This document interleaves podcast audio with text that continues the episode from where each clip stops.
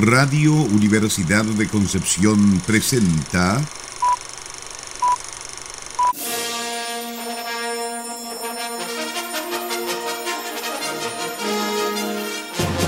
De película.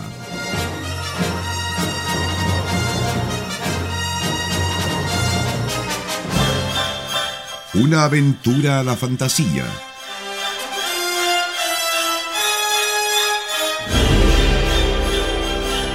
un paseo por las imágenes que guardan tu memoria.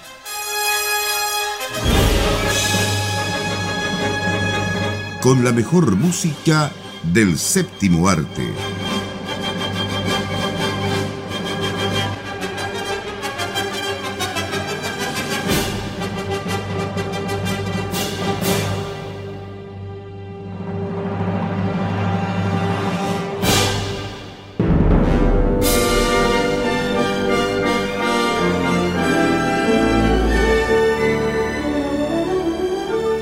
Bienvenidas y bienvenidos a este programa especial de recuento de final de año en De Película de Radio Universidad de Concepción. Y como siempre, junto a la gran compañía de mis amigos y colegas Sara Salazar. ¿Cómo estás, Sarita? Bien, Felipe, hoy día me siento festiva. Sí, te veo ahí con chaya y serpentina No, pero y gorrito. pegada con scotch porque me estoy cayendo pedazos. Vamos que se puede, colega, sí. Vamos que se puede. Todo se, todo se va a lograr, se, lo- se va a lograr, no te preocupes, de alguna forma lo vamos a lograr. De alguna forma. De alguna forma. Y Nicolás Masquerán que está hablando por ahí, ¿cómo estás, Nico? A mí no se me pasa lo Grinch hasta el 6 de enero por lo menos. Que lleguen los regalos, los verdaderos regalos. Sí. Y si es que no, un poco después.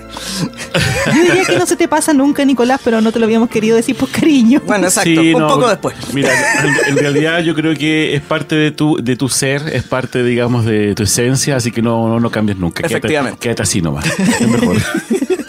Mejor más vale diablo Porque- conocido. es por eso digo que me asustaría verte de otra forma. Qué miedo, como cuando sonríe Merlina. Nicolás Bueno, feliz. vamos a, como decía en el comienzo del programa, vamos a hacer un recuento un poco del año que ha sido bastante controversial porque acuérdate que tuvimos un paro bien importante ahí de escritores, de, eh, de actores en, el- en lo que es el cine, ¿cierto? Y, y tuvimos dos grandes eh, estrenos que yo creo que yo creo que la gente los tiene solamente a esos dos- esas dos películas en su memoria y el resto no existe. El fenómeno. el fenómeno. Y el resto sería cierto que fue obviamente Oppenheimer y eh, Barbie o Barbieheimer también como salió por ahí cierto Eh, eh, ese, ese invento de, de- de esta palabra. Pero fue porque justamente creo que todo el mundo esperaba o se hizo un marketing muy importante y un lobby muy importante con estas dos películas. Pero bueno teníamos en, en- en otros eh, aspectos cierto otras películas, que algunas pasaron sin pena ni gloria, otras tuvieron igual su, su momento, eh, digamos, de fama. eh, y hoy día vamos a conversar un poquito sobre eso. Las que nos quedaron fuera. Las que nos quedaron fuera, las que yo creo que tú, est- las pensamos para el programa, pero lamentablemente, obviamente, quedaron, quedaron afuera. Ahí- es una y- conversación y-. Y, ahí se nota que nos queda corto el programa porque... Sí, claro. sí. Eh, bueno, hay que ir matizando entre ir al día con los estrenos, ver algo de más atrás, responder a, a la responsabilidad del cine chapucero también. Eh, Claro. que nunca compromiso con el claro. compromiso con el auditor, o Con el cine no, chapucero, no, decía yo. Eso, no, Sí, eso no se puede cambiar. Y, y la verdad es que hubo muchas películas interesantes eh, este año que a nosotros simplemente se nos pasaron, no porque no hayamos estado pendientes, sino que simplemente son cuatro o cinco programas al mes, ¿cierto? Y se alcanza a hacer lo que se alcanza a hacer. Así es. Pero- Y, y no solamente películas, yo creo, Nicolás, igual También series, series, de televisión también. igual. Claro. Series de televisión que fueron icónicas y que están terminando, por ejemplo, por estos días en su temporada.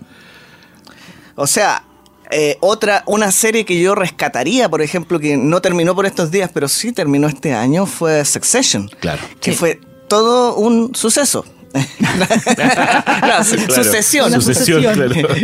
que fue todo un, un suceso también, porque esto es una serie que empezó de forma bastante discreta al principio, con una primera temporada que sí dio un poquito que hablar, como que llamó la atención, pero se terminó convirtiendo en una nueva Juego de Tronos de alguna manera, Claro. porque es ese tipo de intriga, ¿ah? y terminó con una audiencia, pero tremenda para lo que había sido al principio. ¿Qué más tuvimos este año?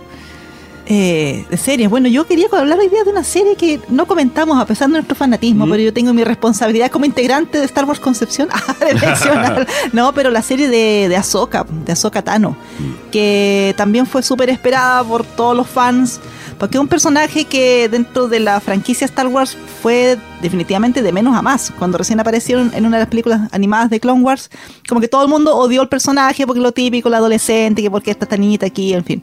Pero a medida que pasaban los años, pasaban los capítulos de la serie, eh, la gente le empezó a agarrar cariño al personaje. Cuando se anunció entre los proyectos nuevos que iba a haber una serie live action de Ahsoka, porque ella venía del mundo de la animación, eh, fue toda una revolución.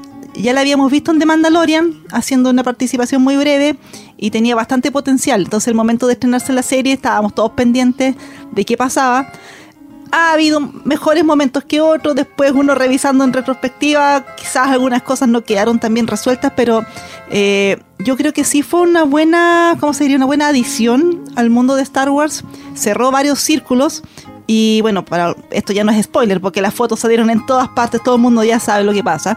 Eh, entre comillas, el regreso de Anakin Skywalker interpretado por Hayden Christensen, que era algo que estaba súper... Eh, estábamos como en deuda, la fanaticada, digamos, con él, porque cuando salieron las precuelas como que lo trataron bastante mal.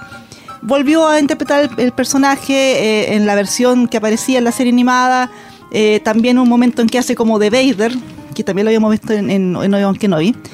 Notable su participación, eso de hecho es uno de los mejores capítulos y que la puntuación, digamos, de la serie. Y otra cosa que a mí en forma personal, yo creo que a varios también les, gustó mucho, fue el regreso de nuestro niño perdido, de Ezra Bridger. Así que hoy día les traje igual música de esta serie, porque claro, entre tanta cosa tampoco vamos a hablar de todas las series de Star Wars. Pero creo que igual hay un par de piezas que es bueno. Y lo otro que es bueno, que Kevin Kiner, si bien tenía música para algunas películas así live action, hizo buena parte de su carrera también eh, para las series animadas de Star Wars. Entonces puede dar el salto de las series animadas a una versión live action con su música, con lo que implica, ya hemos hablado, lo que implica el cambio sonoro de eso, eh, yo creo que lo hizo fantástico. O sea, ojalá que le dé más películas porque se lo merece. Quiero, quiero seguir un poco con la, serie y quiero agregar además que el personaje de Ahsoka es un personaje que está uniendo varios, varios puntos en el, en el tiempo, multiversos. En el multiverso. No, en el tiempo de, en Star Wars. Es decir, hablemos desde la guerra de los clones, ¿cierto?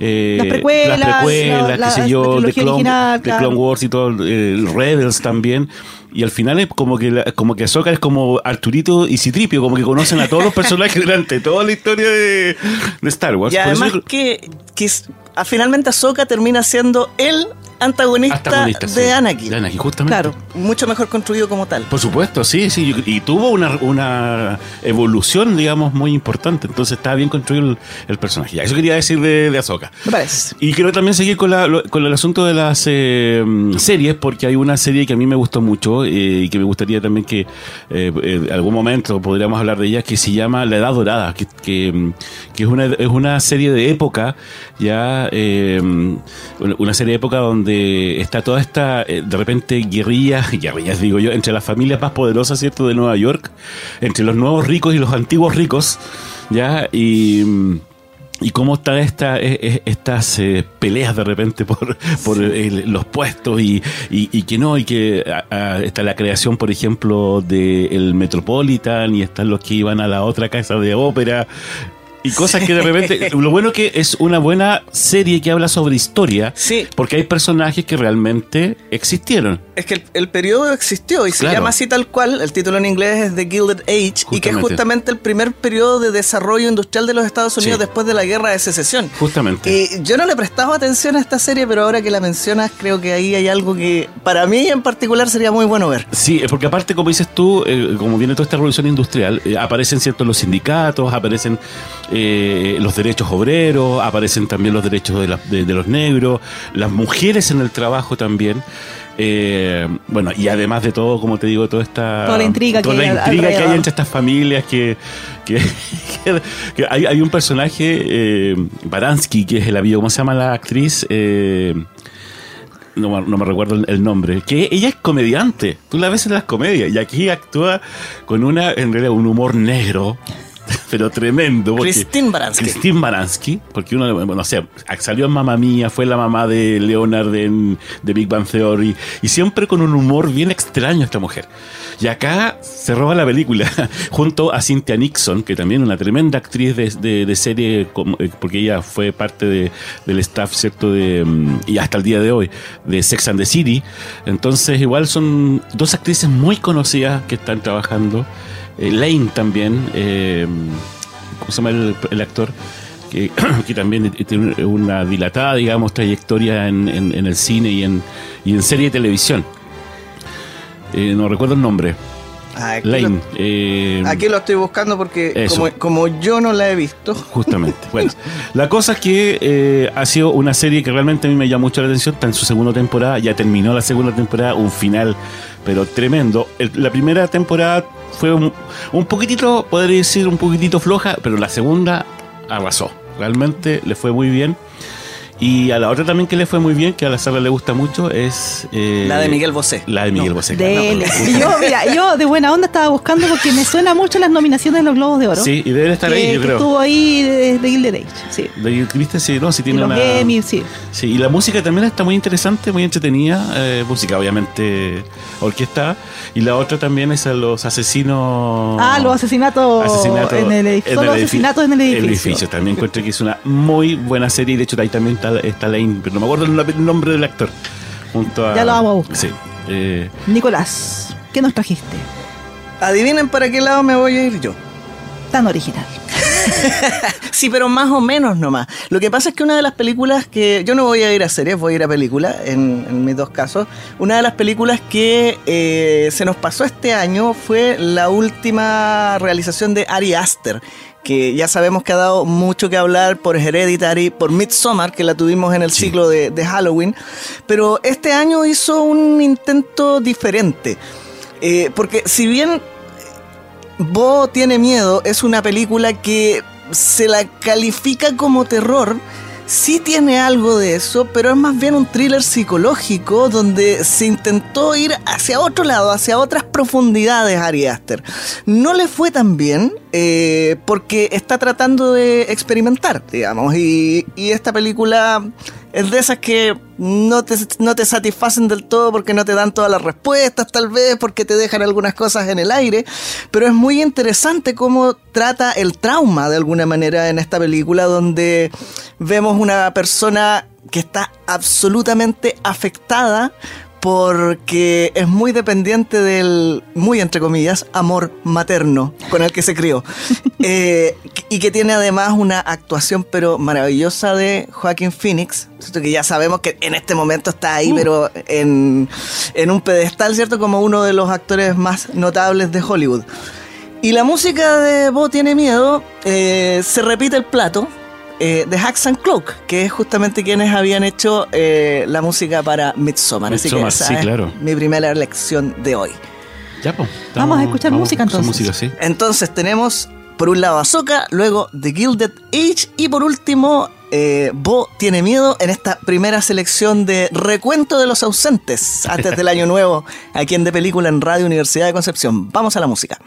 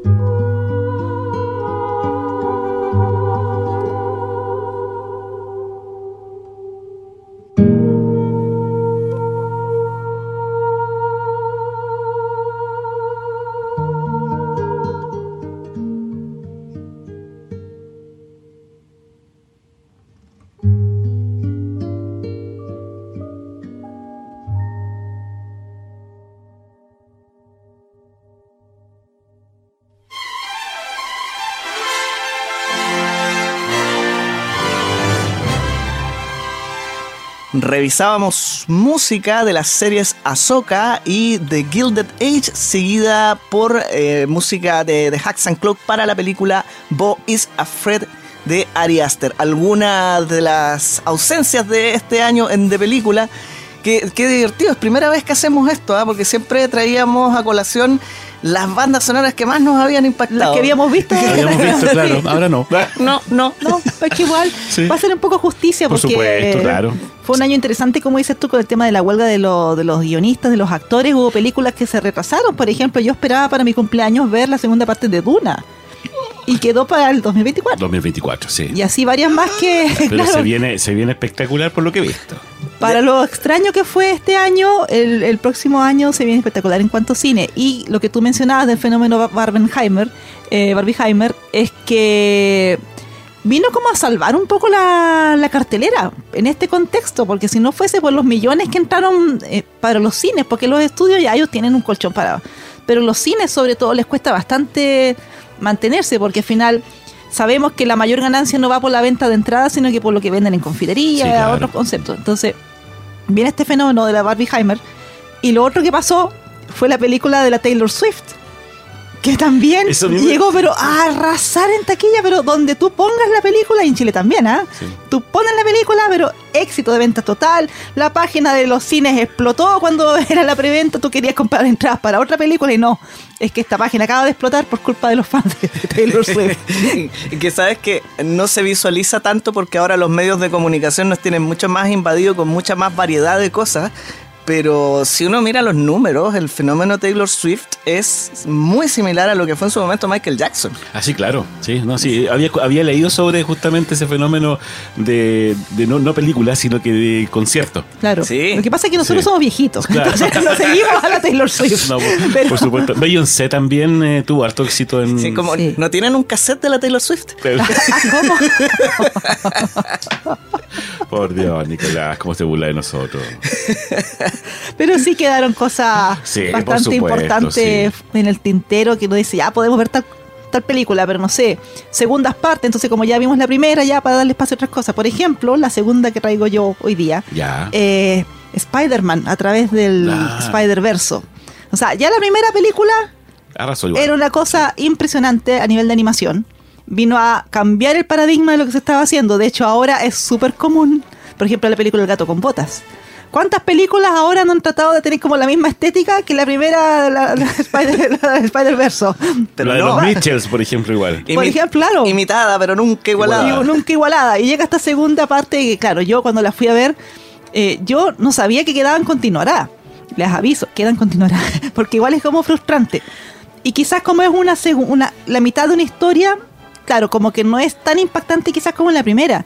Pero artísticamente, visualmente es una belleza. Porque si ya en la primera película se habían dado licencias de, experimentar, de mostrarte otras estéticas, en esta segunda parte ya definitivamente como que les dieron chip libre. O sea, tú ves unos planteamientos, unos usos de colores, por ejemplo, unos fondos súper abstractos.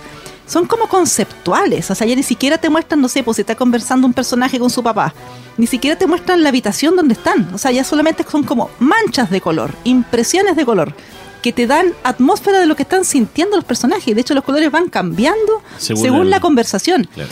Y ahora, ¿cuántas películas de, no sé, pues, yo comparo con Wish, que también la vi, eh, que también es de este año, que se va a estrenar eh, ahora en enero en, en Chile, y digamos las cosas como son, es bastante mediocre. O sea, y la película de los 100 años de Disney no le llega, pero ni siquiera a la uña del pie de lo que es la propuesta que hizo Wow. Spider-Man. O sea, Eso es eso es lo que te habla de cuando de repente un estudio como que se siente cómodo con su fórmula y no experimenta más. Y digámoslo con todo, yo así, yo vengo del mundo de la animación también, así que bueno, también soy tan ¿Dónde he visto crítica. eso? Claro, chan, chan. Bueno. Pasa en todos los ámbitos. Sí, hay gente Claro. que disfruta mucho el statu quo. Pero por eso quise igual traer la música de, bueno, que está, está a cargo de Daniel Pemberton, que ya lo habíamos tenido, Sí. bueno, y ha estado en varias películas, Steve Jobs, no sé, pues, Aves de Presa, y no, los Holmes lo vimos ahí, va a estar en Ferrari también. Eh, y claro, pues la, la banda sonora en este caso, en esta película en particular, eh, y la anterior también, va con las imágenes, pues es tan experimental como lo que uno ve en pantalla, y por eso yo creo que igual era bueno dedicarle, aunque sea un, un par de, de temitas. Nos viene bien lo experimental. ¿Sabes qué? Quería acotar algo. A propósito de que esta la rompió respecto de la primera parte, que ya era innovadora, eh, y que mencionabas Dune al principio, leí el comentario de Denis Villeneuve, que por mucho que se haya trazado esta segunda parte, dijo, esta sí me gustó. Esta segunda parte sí me gustó. O sea que más encima la primera había sido como, ya, sí, puede ser. Pa- parece que va bien esto. Pucha, pero- me quedo más o menos, no va bien. claro, bueno, pero la segunda parte estaba fascinado. Esta al está mismo, buena, sí. dijo. Bueno, yo también voy a ir con una primera parte, porque también quedó en continuará, ¿cierto? Que es Misión Imposible. ¿Ah? Eh, eh, sentencia mortal, primera parte, o parte 1. Y aquí está tocando un tema que es totalmente actual, que son las inteligencias artificiales. Vamos a morir. Sí, yo estoy, yo creo que vamos derechito para allá. Lamentablemente la humanidad va hacia allá. Oye, y bueno, y desde- de- a partir de, de esta película empecé a seguir, fíjate, a Lord Barfe, que es nuestro- el, el compositor. El amigo Waffle. El amigo Waffle, justamente. El Lord Waffle. El Lord Lord, Waffle. Waffle. Y, y lo empecé a seguir por Instagram muy patudamente yo, ¿cierto? Eh, y realmente la forma que tiene, digamos, de, de trabajar, de componer, porque empieza a contar un poco cómo él trabajó esta banda sonora, cómo la grabó también, la orquesta que ocupó, el coro, que. Ahí es una banda sonora completísima, ya, eh, en, en- en el sentido musical. Eh, tiene también algunas, al- al- eh, algunas tintes, ¿cierto? De repente medio rockero, como que se pasea por, por varios estilos musicales en esta, en esta banda sonora de Misión Imposible. Es una película completamente de acción. O sea, de ahí, aquí tú no te aburres. Aquí- yo no sé cómo lo hace Tom Cruise. Y él hace toda la. Bueno, aquí fue que se, se accidentó. En todo caso, sí, ¿ah? Alguna vez que ese accidente, No, ¿no? que se quebró un par de costillas en uno de los saltos que se dio entre edificios ahí. Mínimo. Se me mínimo quebró un que, par de costillas y paró la producción justamente por lo mismo. que si no se tuerce un pie haciendo todas las cosas que Es hace que sería claro. muy raro. Es, Pero ¿sabes es qué? karma. Claro. Karma por maltratar a los empleados. Ah, de veras, que para el- porque la pandemia también fue bastante estricto. Pero esta fue la primera filmación que Sí. empezó con los protocolos del COVID, porque en su COVID. momento era como escandaloso, porque cómo tan estricto. Y hasta el día de hoy se mantienen varios de esos protocolos como en la industria. Claro, o sea, al claro. final Sí. él vino a casi pones como el estándar de cómo había que hacer las películas. Sí. Pues sabes lo que tú mencionaste, que es entretenida todo eso.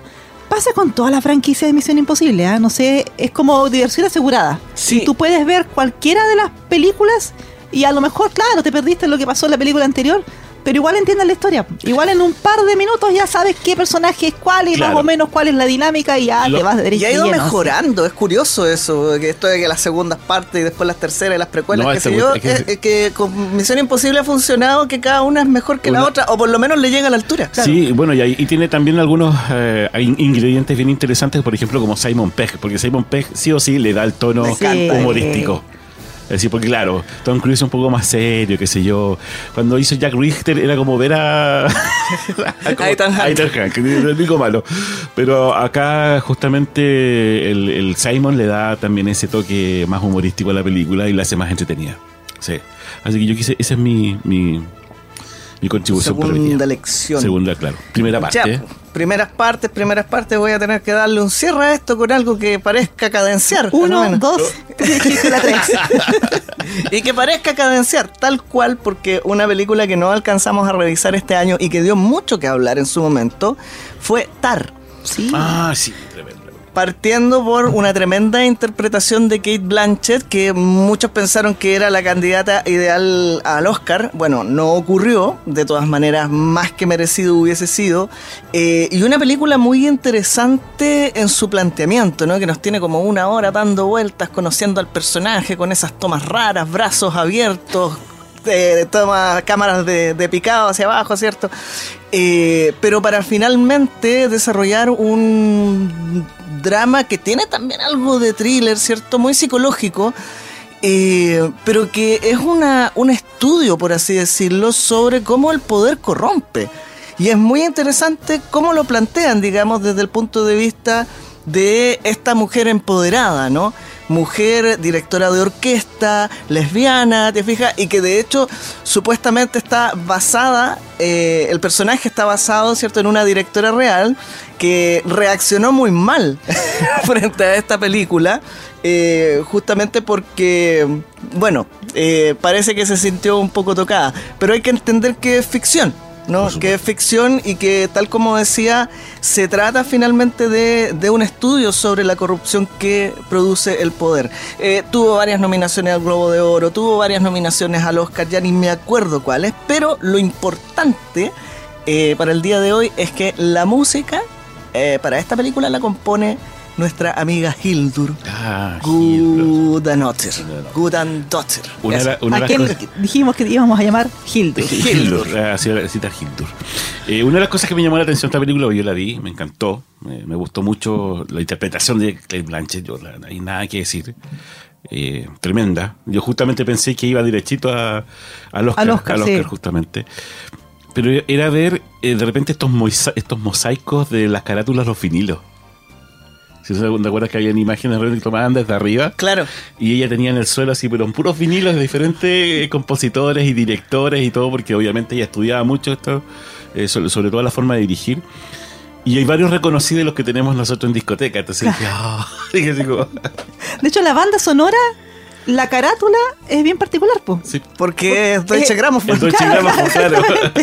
es que la Deutsche Grammophon tiene carátulas bien, eh, eh, digamos, eh, características. Claro. Y, y las reconocí, digamos, ah, yo me acuerdo, ese disco está en la radio, qué sé yo. Pero no hay nada más característico para una banda sonora de una película sobre una directora de orquesta que también tenga Claro. formato. Claro, por supuesto. No, y de hecho es interesante porque no es, obviamente no es solo eh, Hildur Godano Dotter, sino que también está, hay música de Mahler, hay música de Elgar, entonces efectivamente es un disco de la Deutsche Grammophon, es un disco que el sello eh, editó y será la primera vez que editan una banda sonora directamente.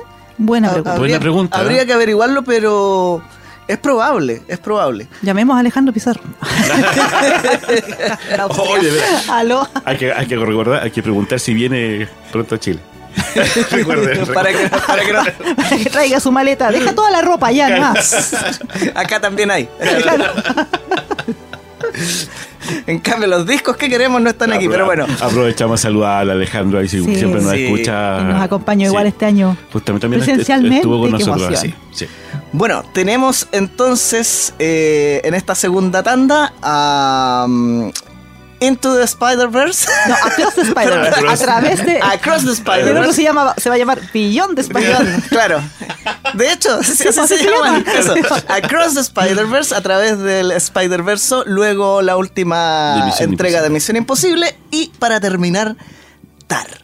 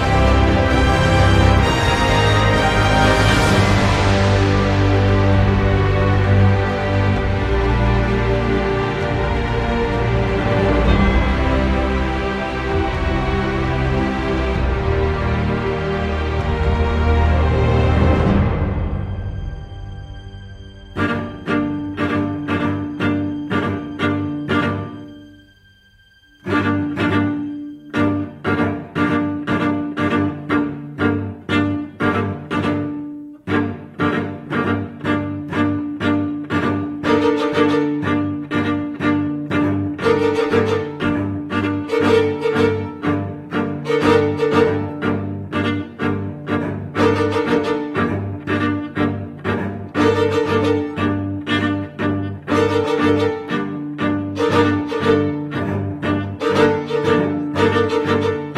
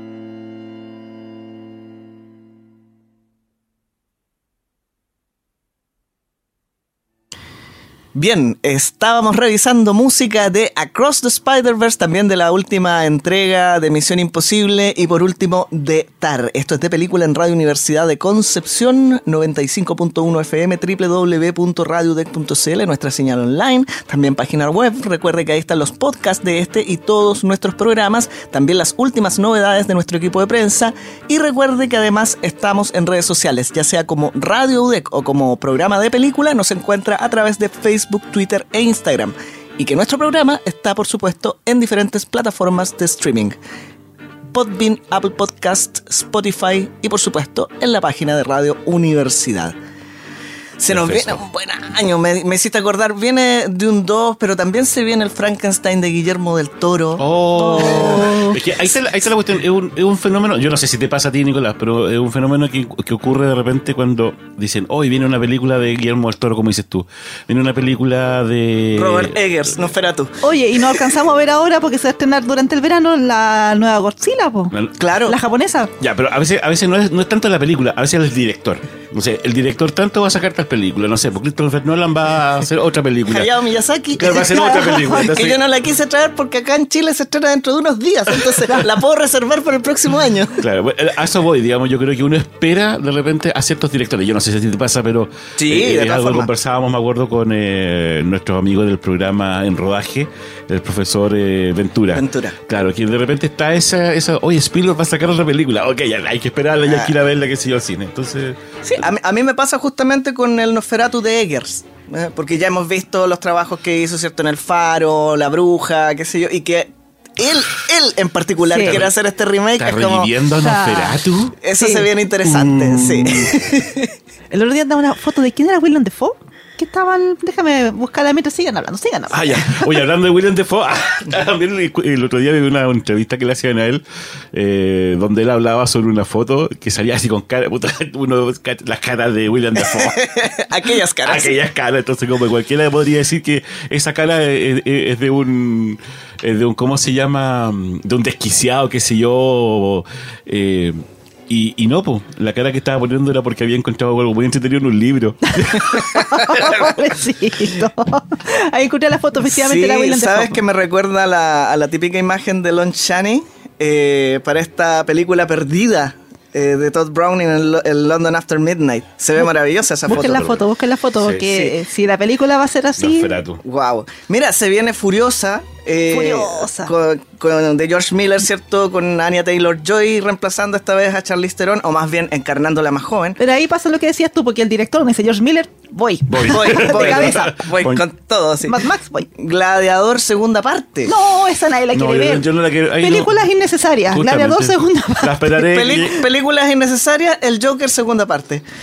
Pero fíjate, Ah, no. El te la- musical, el es que eso musical. te la discuto precisamente por eso, porque va a ser un musical. Entonces uno dice, ¿qué onda? O sea, van a hacer algo tan distinto que uno dice, ok, ¿cuál es tu propuesta? Pero en cambio, Gladiador 2 es como, Bueno, va a salir Harley Quinn en esta segunda parte. sí, pues Lady Sí. Gaga. Lady Gaga. Ah, no.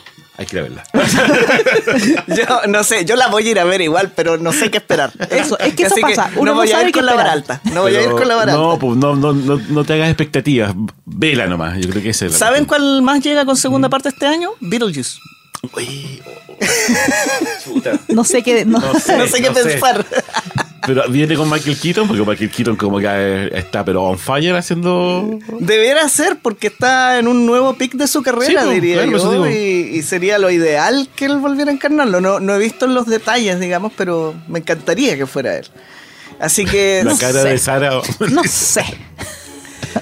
La que no viene es Kang, el destructor. No.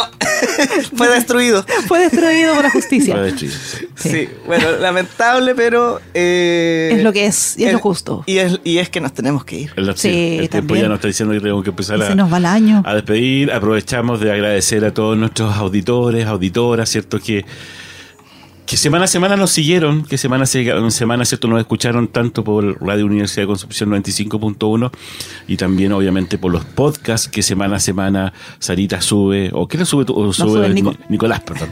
Así Sube que si se atrasa, tiene que hacerle bullying al Nico. Claro. eh, que se- Hagámosle bullying a Spotify porque de repente- Sí, se ha mostrado mal de Sí, repente. ha programado y nunca se Y sube. nunca se Claro. suben. Así que, mm, bueno, agradecer eh, como nuevamente, como les digo, eh, nos gusta mucho eh, saber también de dónde nos escuchan de repente. Eh, es grato para nosotros saber que también fuera de- del país tenemos audiencia. Que me da risa que ver que, que harta gente Sí. Fuera del país escucha este, A este este trío de chilenos locos. chilenos fallados que, que hablan de, que de películas. la bella concepción. Sí, justamente. Eh, eso, y que todo, y desearles también, obviamente, que tengan un eh, feliz fin de año junto a todos sus seres queridos, sus familias, y un próspero 2024. Que, Se nos- vienen que cositas. se vienen cositas. Así es. Nosotros seguimos en, en- en enero. Por ¿sí? supuesto, Sara se viene nuestro ciclo habitual que lleva como dos años nomás de los compositores. Ciclo dos años, claro. Seguimos Nuestro entonces. clásico ciclo de dos Ciclo, años. entonces seguimos en enero, porque obviamente la universidad sigue en enero, tenemos la escuela de verano, tenemos hartas cosas ahí que se vienen, actividades interesantes y... y la verdad es que no tenemos nada más que hacer. Nada más. Pero ¿para qué lo dice al aire, por favor? Porque no es verdad. No es verdad. Bueno, solamente les confirmo que sí, viene con Michael Keaton, viene, viene con Winona Ah, Ryder. y se llamaba Nathan Lane. En él. Eso. Y viene con Jenna Ortega además. Para no cerrar el año con dudas. Eso. Claro. No, para no cerrar el, cerrar el año con ese último comentario, la verdad. Pero bueno, ya. Nos tenemos que despedir. Ya, que estén muy bien. Encontraré que tengan unas felices fiestas. Cuídense. Ya, Chao, nos chao. vemos. Adiós, chao, chao. Chao, chao. Radio Universidad de Concepción presentó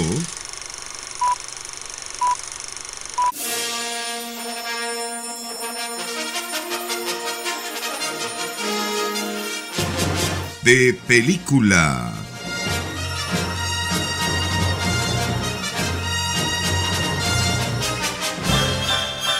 Una aventura a la fantasía.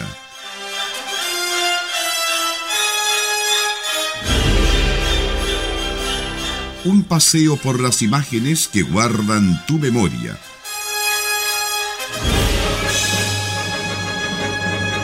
Con la mejor música del séptimo arte.